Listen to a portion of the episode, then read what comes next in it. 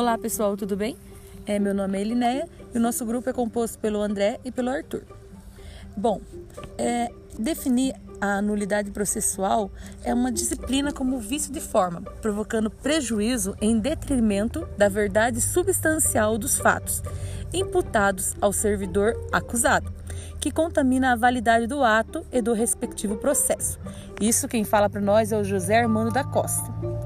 Bom, o único dispositivo da Lei 8.112 de 90, que trata da nulidade disciplinar, sem entretanto conceituá-la, é o artigo 169. Ele dita assim: verificada a existência de vício insanável, a autoridade julgadora declarará a nulidade total ou parcial do processo e ordenará a constituição de outra comissão para instauração do novo processo. Bom, de novo a gente traz o José Armando de, da Costa nos explicando. Ele esclarece que nem todos os defeitos que inquinam aos atos processuais disciplinares são definíveis como causas, causas de nulidade.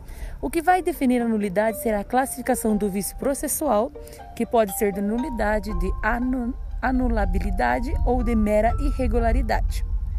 Bom, os vícios de nulidade são aqueles que causam prejuízos notórios ao servidor acusado, sendo desnecessária a sua avaliação ou demonstração.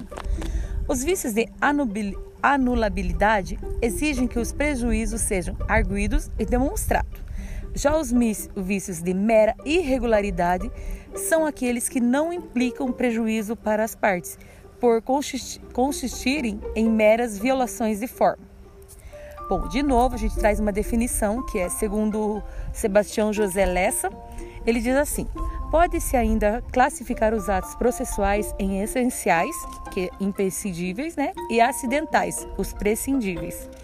Segundo essa classificação, que é de grande uso doutrinário, os atos processuais assim se classificam: denúncia estrutural, despacho de recebimento da denúncia estrutural, citação, que é estrutural também, interrogatório, que é acidental, defesa prévia, acidental, diligência das partes, acidental, audiência das testemunhas de acusação, acidental, audiência da testemunha de defesa, acidental, diligências da causa, acidental, alegações finais, que é estrutural, né?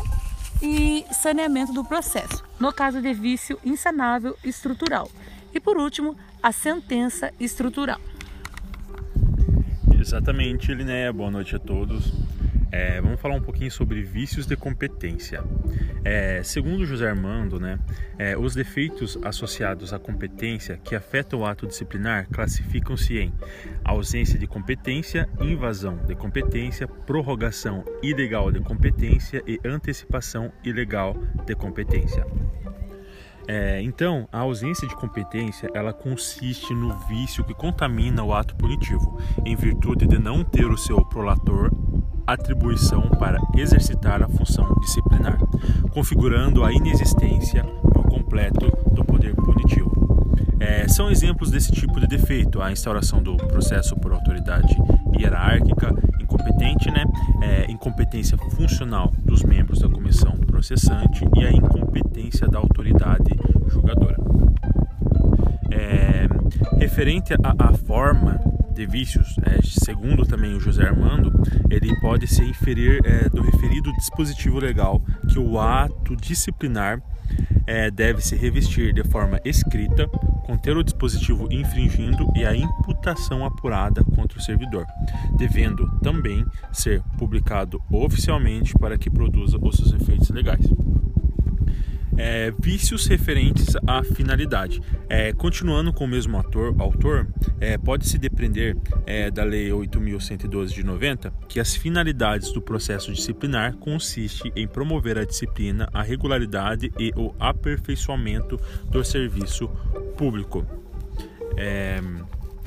O referido autor ele ainda destaca, entretanto, que a atividade punitiva da administração reveste-se de discricionalidade, em que são analisados os critérios da oportunidade e da conveniência das decisões, Desse modo, as decisões estão suscetíveis e subjetivismos que acabam por configurar efeitos do ato disciplinar, visto que, eventualmente, punições acobertam sentimentos de vingança e perseguição.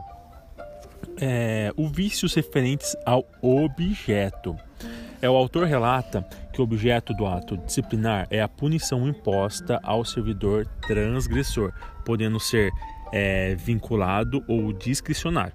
Em regra, o objeto do ato disciplinar será discricionário, entretanto, a pena a ser aplicada tem que estar dentre as várias previstas é, de acordo com a Lei 8.112 de 90. Tá?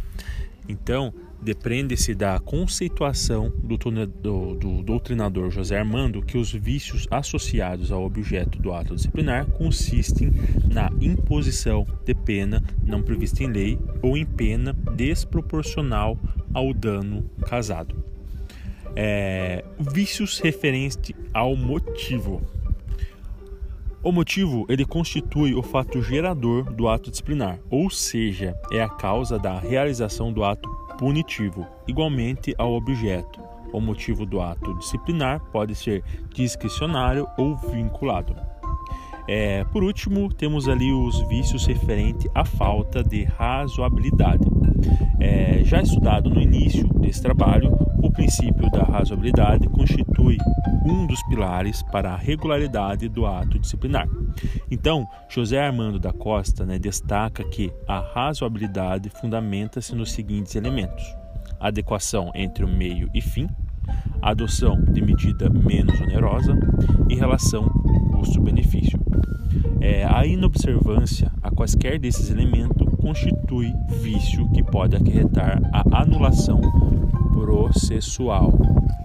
É isso aí, pessoal. Muito obrigado por nos ouvir e tenham todos uma boa noite. Obrigado.